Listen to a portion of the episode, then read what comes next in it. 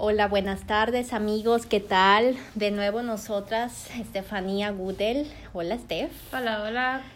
Y Berenice Betancourt en el podcast de la semana con este tema tan em, relevante desde hace muchísimas décadas atrás y en la actualidad es un tema que eh, es escabroso, estremece y son temas que se deben de abordar con miras de tratamiento, con miras de revisiones clínicas para que podamos aportarles a ustedes los que nos escuchan y es el tema del abuso sexual. Este tema es un tema muy fuerte, muy difícil, que cuando a nosotras nos toca eh, recibir pacientes con este tipo de, de temáticas, eh, no sé si tú, Steph, pero yo en lo particular, híjole, mm, a veces me detengo un poco a, a, no escribir porque nosotros tenemos que tomar una ficha de identificación y, y hacer algún, algún tipo de, de cuestionario, de, de, entrevista al inicio de los procesos. Entonces, a mí en estos temas me, me provoca solamente ponerme eh, en la escucha y, y en la sensibilización que, que a mí me provoca el tema. No sé tú cómo lo vivas, Steph, cuando te llega. Sí, creo que es un tema bastante delicado. Es algo que la otra persona nos está abriendo, nos está dando esa confianza, porque en ocasiones hay veces que no se lo han contado a nadie y somos ese primer filtro antes de, de empezar a abrirlo. Eh, también me parece importante hacer esta diferenciación entre abuso y violación. Así es. Porque muchas personas al momento de escuchar la palabra abuso sexual automáticamente creen que estamos hablando de, de una violación. Exacto. Y no es así. Eh, en el caso del abuso existen muchas, muchas formas de cometerlo, ya sea eh, mediante palabras, mediante que nada más este, te toquen en algún lugar donde tú no estás dando el consentimiento. Eh, en cuanto a una violación, pues ya va más allá, ¿no? Más sobre el acto sexual. Y igual cuando no hay un consentimiento de, la, de alguna de las dos partes. Sí, hay, hay un tema de fondo ahí también que se asoma con estas diferencias que marca Estefanía, que tiene que ver con la violencia sexual también. Eh, cuando alguien vive violencia sexual, tiene que ver con eh, que la persona está recibiendo incluso hasta miradas lascivas. ¿no? Así es. Es una mirada lasciva la que nos eh, incomoda como las personas nos ven, nos observan, nos analizan. Entonces ya desde ahí ya, ya hay una violencia eh, de parte de esa persona hacia nosotras o incluso hacia hombres o hacia los niños, ¿no? Que por supuesto sabemos que esta temática también afecta a este segmento de la población y que es muy lamentable, Estefanía, cuando recibimos eh, casos de, de niños que, que traen eh, esa, esa cuestionante, ¿no? De que si, si hubo abuso sexual, violencia sexual, abusos deshonestos, eh, son, son temas eh, demasiado delicados que se tienen que abordar con, con mucha sensibilidad, con mucho tacto. Bueno, una de las cosas que en lo particular a mí me interesa compartirles en este pequeño momento que, que nosotros nos disponemos a compartir con ustedes cada jueves es algo que a mí desde que yo lo, lo conocí, Steph, eh, a mí me gustó mucho entenderlo y lo aplico cada vez que, que tengo temáticas de violencia, de abuso o, o de, de incluso de abusos deshonestos, ¿no? Eh, tiene que ver con una teoría que se llama la teoría transgeneracional de las familias, que la um, investigaron, la estudiaron Bosormen y Nagy, que son unos eh, teóricos italianos, que ellos lo que comentan es que eh, la, la tendencia de la familia tiene que ver con que si nosotros tenemos abusos en la historia familiar, la tendencia es repetir esa permisividad al, al, interior de la familia con los integrantes de la familia. ¿Qué quiere decir esto? La repetición del patrón del abuso sexual, de la violencia sexual, de la violación sexual, tiende a repetirse generación tras generación. Vamos a hablar de la primera generación, ¿no? Vamos a hablar de nuestros bisabuelos. Y nuestros bisabuelos vivieron alguna historia de abuso, de violación, de violencia, y, y ellos no lo hablaron. Se quedaron callados, lo permitieron, hubo un secreto familiar y eso se va repitiendo a la siguiente generación porque porque ellos ya traen esa marca de que si hubo ese tipo de temáticas en, en la familia, en su generación, pues entonces como se guarda un secreto eh, familiar, la generación no corta las cadenas del abuso o de la violencia. Y este es un tema que afecta hasta las primeras y actuales generaciones, hasta las últimas y, y, actuales generaciones que son por lo general los niños, ¿no? Entonces es un tema que, que a mí me, me gusta mucho concientizar a las familias porque ciertamente si uno como terapeuta familiar no abre así tal cual, tan crudo que es el tema del abuso o de la violencia o de los abusos deshonestos, no lo abrimos eh, con la energía y con la firmeza y la claridad que lo tenemos que abrir, abrir en los casos familiares que pasa esto, entonces no sé quién lo va a hacer, Estefanía. Así es, también me parece importante este, mencionar, ahora que hablas de las familias, que en muchas ocasiones esto sucede dentro de la familia, con un mismo miembro de tu familia, un tío, un abuelo, un papá, a veces alguien que entra, un padrastro, eh, incluso un vecino, pueden ser personas conocidas, amigos. A lo que voy es que en la mayoría de las ocasiones se trata de personas cercanas a nosotros, no nada más un extraño en la calle que, que es ocasional sino que esto, como son personas cercanas, es repetitivo. Así es. Y que estos temas, como lo dice bien Estefanía, que son eh, por lo general de personas muy cercanas a la familia, ya sea integrantes nucleares de la familia, hermanos o padres o madres incluso, porque también, eh, de hecho hay una, una película, Steph, no sé si la has visto, la de Precious, que es una, una niña que sufre, vive obesidad en su adolescencia mm, y que ella refleja en el discurso de la película que su madre había abusado de ella, ¿no? Entonces es algo extremadamente impactante para la estima, para la confianza, para la seguridad de un niño. Es, es un impacto total a las emociones y, y eso se viene arrastrando desde la infancia hasta que uno es adulto, eh, que ya lo puede racionalizar, que ya lo puede expresar y que lo puede analizar junto con alguien de, de toda la confianza que en este caso la mayor parte del tiempo somos nosotros. Algo que, que, es importante que también hoy hagamos con ustedes, eh, ya ven que nos tomamos un tiempo, pero es pequeñito y antes de terminar el podcast, es en las maneras de prevenir estos temas, Estefanía. Me gustaría mucho que les aportáramos a, la audiencia cómo vamos a prevenir eh, en la mayor gran parte de los casos que sucedan violencias o abusos deshonestos con los infantes o incluso con nosotros mismos los adultos que no nos lo ejerza nadie. Eh, con los infantes hay que estar siempre bajo el concepto de la supervisión.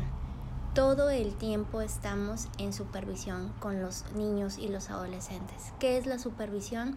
Dicen, es que hay que darles la libertad a los niños y a los adolescentes. Sí, tienen razón. Yo también creo que hay que darles libertad para que ellos se puedan desenvolver seguros, confiados de que pueden hacer las cosas por sí mismos, pero la supervisión tiene que ver con que si ellos están en casas ajenas o si estamos en nuestra misma casa pero con personas extrañas o con, bueno, a lo mejor no extrañas porque pues si dejas entrar a alguien a tu casa es porque los conoces, pero que no sea a lo mejor eh, algo que te, que te diga a ti, ah, bueno, es mi hermana que siempre ha convivido con, con mi hijo, con mi hija o, o yo con mis sobrinos, ¿verdad? Alguien de tu total y plena confianza que haya amigos que van a alguna comida o algún festejo que se haga en tu casa, siempre hay que darnos esas vueltas, ¿no? Donde están conviviendo los niños, en las recámaras o en los lugares en donde están jugando, por ejemplo, en los brincabrincas,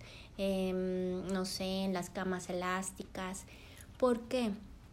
Porque los niños en esa etapa tienden mucho a, a confundir, ¿verdad? ¿Qué, ¿Qué es el placer? y por qué sienten rico cuando alguien los toca, pero si la otra persona les dice no digas nada, sienten miedo. Entonces se confunden, se bloquean y entonces ya, ya no sabemos por qué el niño o la niña no, no dijo nada.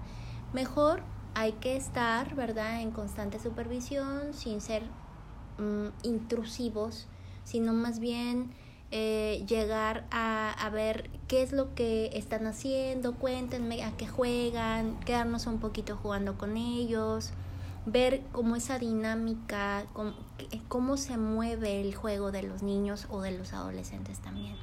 Otra cosa como recomendación, eh, qué es lo que ven los niños, los adolescentes en las tecnologías, ¿no? Porque también tiene mucho que ver que la, los niños, las niñas, los adolescentes por medio de las tecnologías están siendo eh, abusados con, con, abusos deshonestos porque las personas que están detrás de la pantalla, que eso tiene que ver con, con un concepto que se llama, eh, híjole, se me acaba el, el, el, concepto, ahorita me voy a acordar, que está detrás de la pantalla y, hay, y desde ahí empiezan a, a um, el sexting, ya, ya recordé el concepto.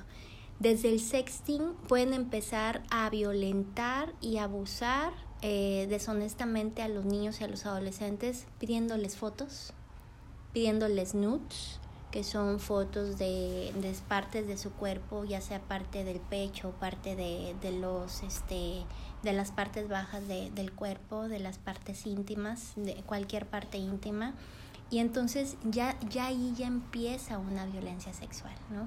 porque el niño está siendo violentado por, por una persona que no están viendo y entonces es un abuso deshonesto, ¿no? Sí, muchas veces no ven este, más allá de, de lo que puede suceder al enviar esta, esta información. Eh, esto se puede hacer público, en ocasiones hay amenazas de si no haces esto, pues yo tengo eh, una foto tuya y la voy a publicar eh, o incluso aparte de, del sexting, también en internet pues tienes acceso ahora sí que a todo. Total. Entonces comienzas tú mismo a buscar, ya sea por curiosidad, por morbo, porque tu amigo te dijo, y ahí es donde también entra esta sexualización. Totalmente.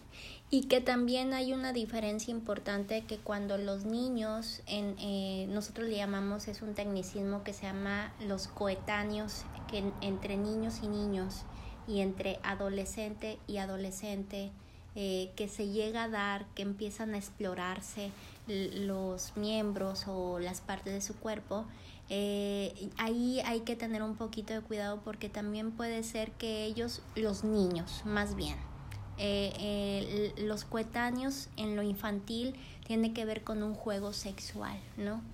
Y cuando ya son adolescentes, ahí ya, ya yo entiendo y, y, lo que he visto dentro de los casos que ya hay una, una intención diferente, ¿no? O sea, ya, ya ellos van con la intención de, de erotizarse, ¿no? Sí, porque ellos ya vienen con más conocimiento de lo que están haciendo y un niño ya entra nomás en la curiosidad de esto que estoy haciendo me gusta, pero no sé por qué me gusta. Exactamente, porque no tienen la conciencia plena de que, de que eso trae un sentido diferente.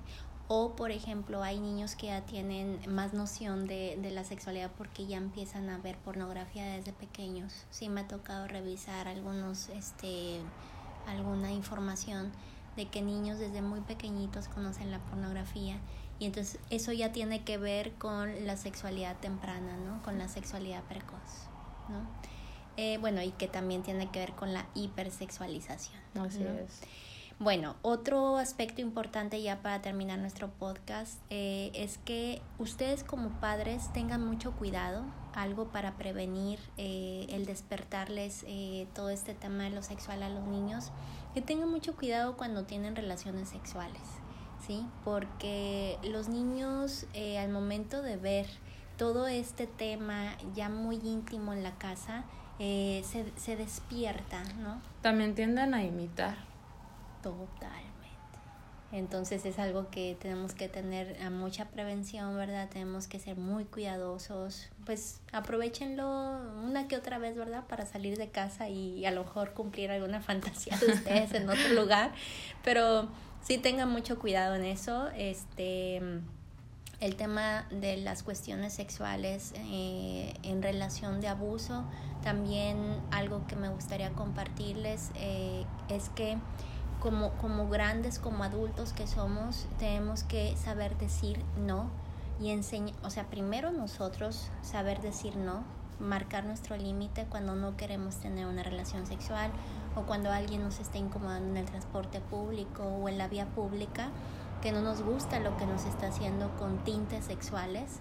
Y, y nosotros primero tenemos que saber poner límites para nosotros enseñárselos a los niños. Así es, y también algo importante es, aunque una persona, aunque un adulto o adolescente no diga que no, no significa que dijo que sí.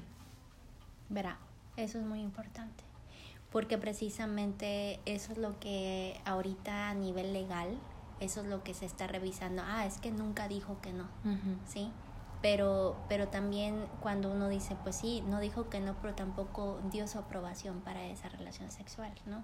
Y entonces eso, ese detalle es súper importante porque si no hay un permiso de la otra persona o del otro, eh, es porque ya hubo una violación, ¿no? Ya, ya, ya te metiste a o sea, ya entraste a un, a un cuerpo, ya, ya tocaste un cuerpo, ya tocaste un, un contexto psicológico, emocional, que tú no respetaste porque no supiste leer esa fenomenología, ese lenguaje corporal de que la otra persona está incómoda. No supo o a lo mejor no quiso también. Aparte, ¿no? Y uno, eh, la persona abusada, también entra en esta duda de, bueno, si yo no dije, no dije que no, no lo detuve, no sé si fue abuso, no sé si fue violación, porque, y ahí entran en conflicto porque saben que es algo que no les gustó, que no querían, pero, pero no, no se detuvieron, y a lo mejor es, no pudieron. Exactamente. Miedo, hay muchos motivos. Entonces, eso, eso es algo importante también, tener ese conocimiento de, de esta información.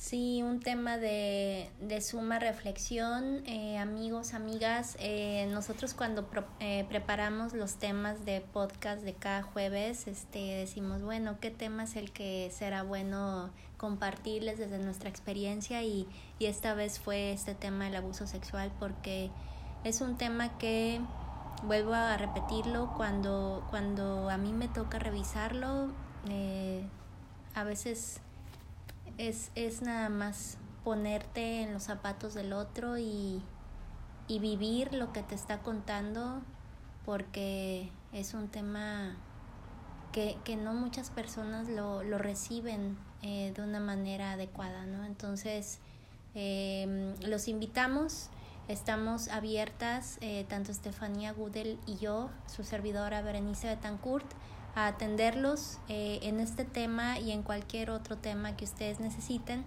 Y ustedes saben que estamos acá en Avenida Cerdán, calle 9, eh, arribita de los trajes Zavala. Está nuestro centro de terapia psicológica de lunes a viernes de 9 a 1 y de 3 a 7 de la tarde con cita previa y si quieren ustedes sacar informes, este, tener información de lo que nosotros trabajamos más a detalle, háblenle al 622-103-0012 a nuestra asistente Juliana. Los sábados también trabajamos, pero es de 9 a 2 de la tarde. Estefanía, nos despedimos. Así es, espero que, que si necesitan de nuestro apoyo en alguno de sus, en su vida cotidiana, eh, se animen y nos visiten. Eh, también en nuestras redes sociales, Instagram, Facebook, no, sí, Instagram, Instagram, Facebook. Eh, y aquí abajo de este podcast, de esta publicación, déjenos sus comentarios si les gustó, si no les gustó, todo lo que, lo que gusten compartir y díganos qué temas les gustaría, que nosotros ya tenemos una listita ahí preparada, pero nos va a gustar mucho escucharlos o leerlos. Muchas gracias, bonita semana, que ya estamos a jueves. Ya casi, ya casi viernes. semana rápida, que acá hubo carnaval y no trabajamos los lunes por si nos escuchan de fuera de aquí de Guaymas, pero la mayoría es, audiencia de aquí de Guaymas. Puro Guaymas esta ¿eh? Nos vemos, besos, un fuerte abrazo, gracias por escucharnos siempre. Hasta luego, bye.